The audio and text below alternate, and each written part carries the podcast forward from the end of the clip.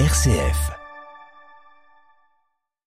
L'entreprise énergétique italienne Eni paiera ses achats de gaz russe en roubles, comme le demande Moscou, première fissure officielle parmi les Européens qui tentent de sanctionner la Russie. Le Royaume-Uni envisage de modifier unilatéralement le protocole nord-irlandais pour trouver une issue à la crise politique en Ulster, une perspective qui ne réjouit pas les 27 qui agitent la menace de représailles économiques contre Londres. Joe Biden à Buffalo hier sur les lieux de la tuerie de samedi. Dix personnes noires ont été abattues par un suprémaciste blanc, un acte terroriste commis au nom des théories complotistes du grand remplacement selon le président américain.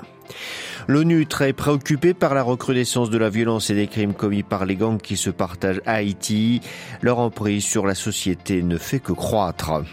Le système confessionnel libanais en question, alors que le Liban traverse une crise politique globale, son organisation politique est remise en cause.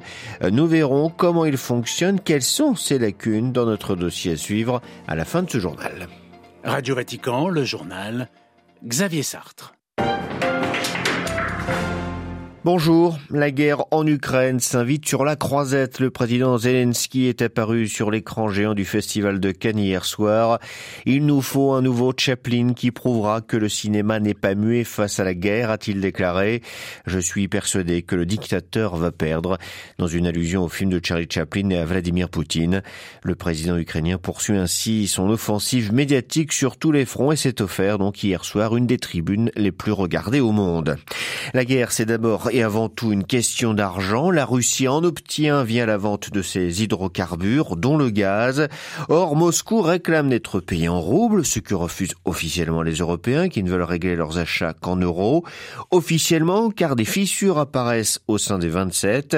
Eni, le géant italien de l'énergie, vient d'annoncer l'ouverture d'un compte en roubles, comme l'exige le Kremlin pour poursuivre les transactions.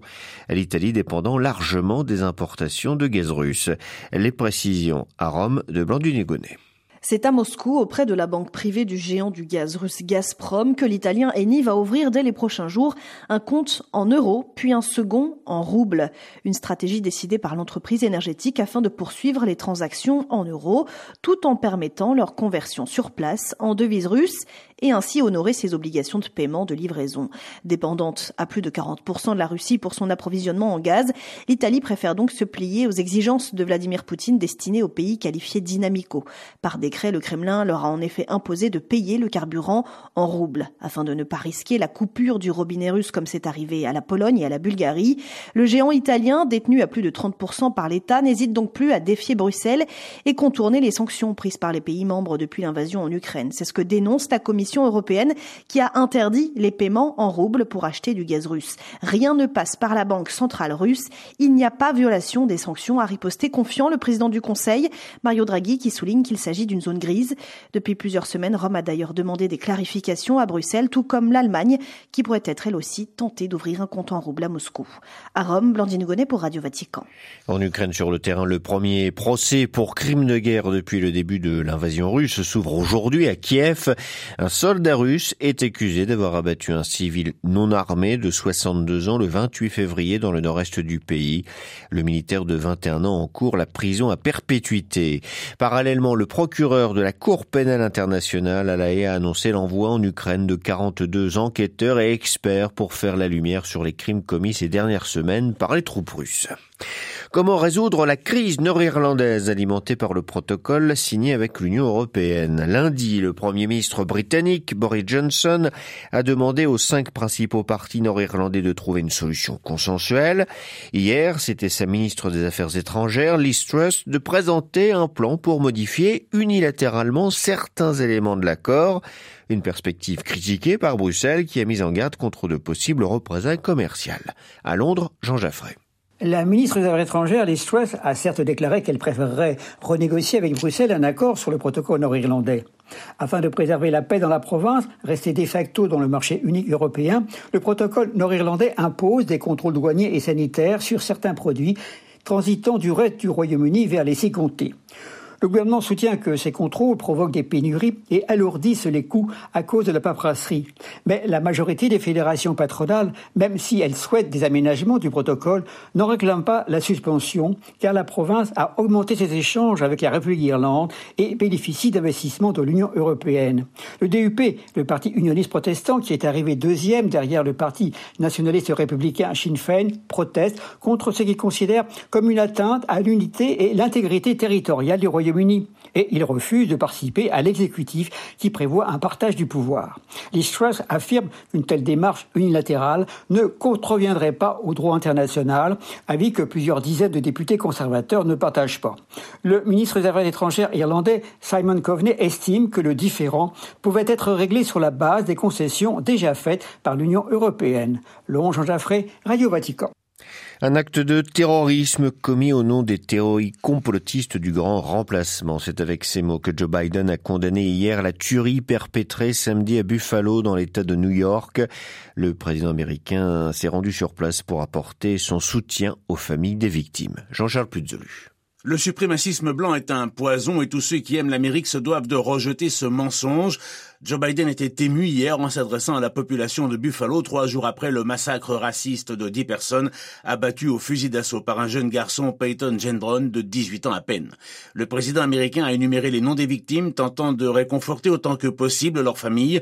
Ses propos les plus virulents ont toutefois été réservés à tous ceux qui alimentent la haine et la peur par des théories comme celle du grand remplacement, mais qui en réalité le font dans le but de s'enrichir, d'augmenter leur pouvoir ou d'obtenir des voix aux élections.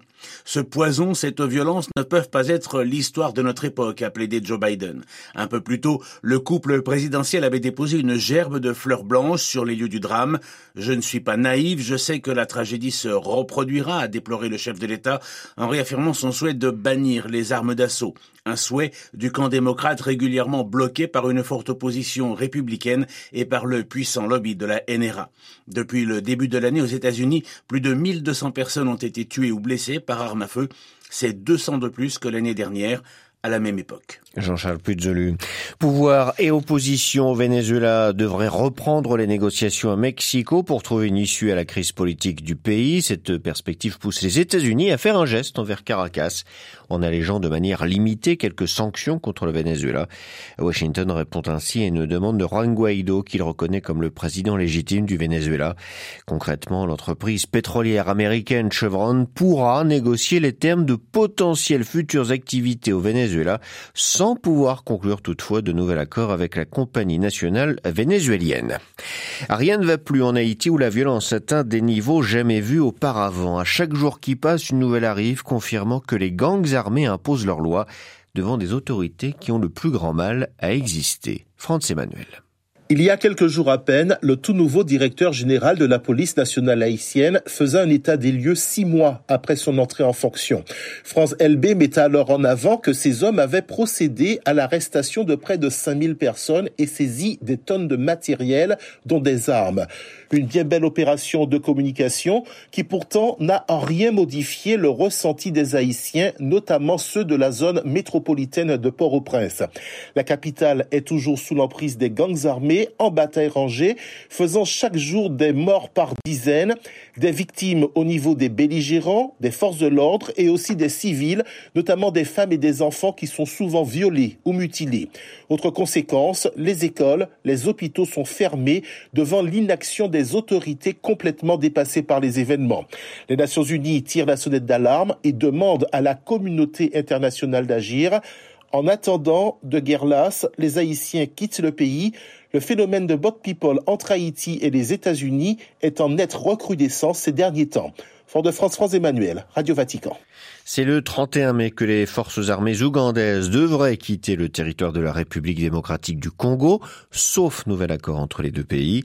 Annonce de l'armée ougandaise déployée en RDC dans le cadre d'une opération conjointe contre le groupe rebelle des ADF. Kinshasa s'est montré moins catégorique, jugeant prématuré un retrait des troupes ougandaises. Une telle décision revient aux deux présidents, a souligné le gouvernement congolais. Un peu d'espoir Au Yémen, l'émissaire de l'ONU pour le pays se félicite du cessez-le-feu temporaire et espère qu'il sera prolongé jusqu'au 2 juin au moins. Les pertes civiles ont considérablement diminué, les combats se sont fortement réduits sans aucune attaque aérienne venant du Yémen à travers ses frontières et sans aucune frappe aérienne confirmée à l'intérieur, a-t-il expliqué. Et l'accès humanitaire s'est accru. Un vol commercial, le premier depuis des années, a même eu lieu cette semaine.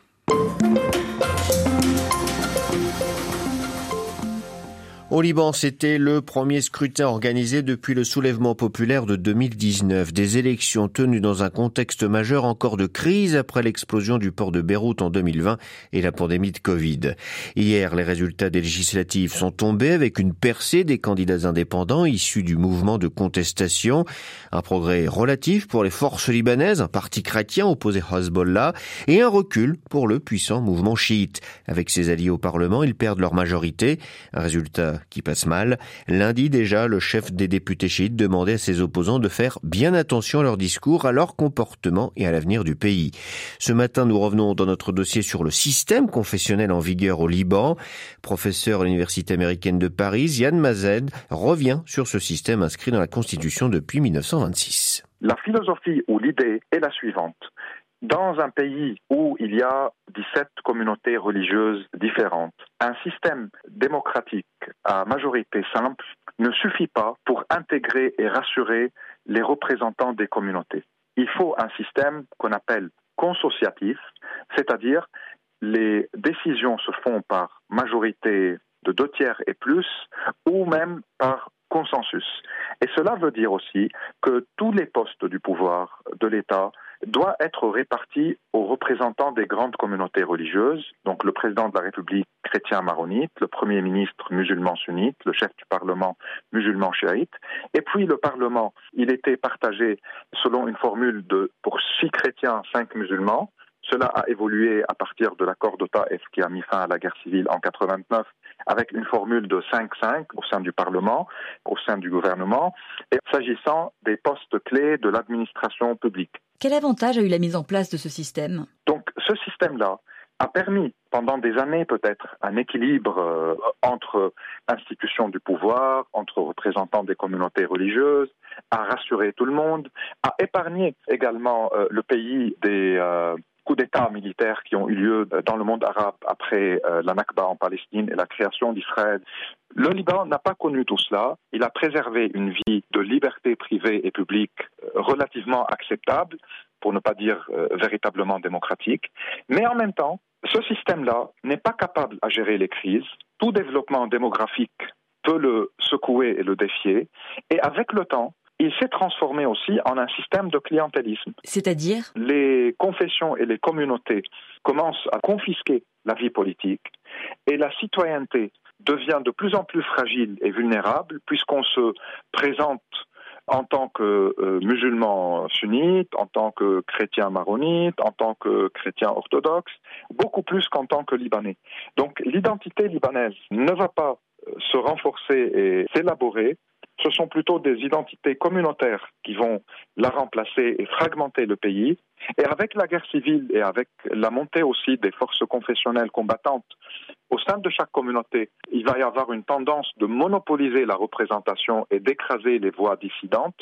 Et chaque conflit politique qui peut amener des représentants de communautés différentes à s'affronter, politiquement parlant, pour des choix politiques, peuvent devenir des tensions confessionnelles et créer euh, des dynamiques de solidarité au sein de chaque communauté contre une autre communauté. Et avec le temps, cela se transforme également en une impunité parce que chaque représentant de communauté est capable de protéger les corrompus ou les responsables de crimes au sein de sa communauté en considérant que ce sont les autres qui sont responsables et les autres euh, lui renvoient la balle et, et ça continue. Vous expliquez que ces mécanismes empêchent en outre d'aborder des sujets cruciaux, de la réforme économique à la question des classes sociales par exemple. Comment parvenir à dépasser ce système en conservant ses avantages? Par exemple, on, on évoque un Sénat qui doit être créé au Liban et qui n'a jamais eu, euh, été créé. Un Sénat où les communautés religieuses sont représentées pour leur offrir des garanties, pour les minorités qui ont peur d'une majorité qui domine, ils ont toujours leur mot à dire. les grandes décisions ne se prennent que si approuvées par un Sénat, tandis que la vie politique du gouvernement, des municipalités, de l'administration, ça doit être libéré de cette obligation confessionnelle qui devient un obstacle et un handicap euh, sérieux et qui mène euh, d'une crise à l'autre. Interrogé par Marie Duhamel, Ziad Majed était ce matin l'invité de Radio Vatican.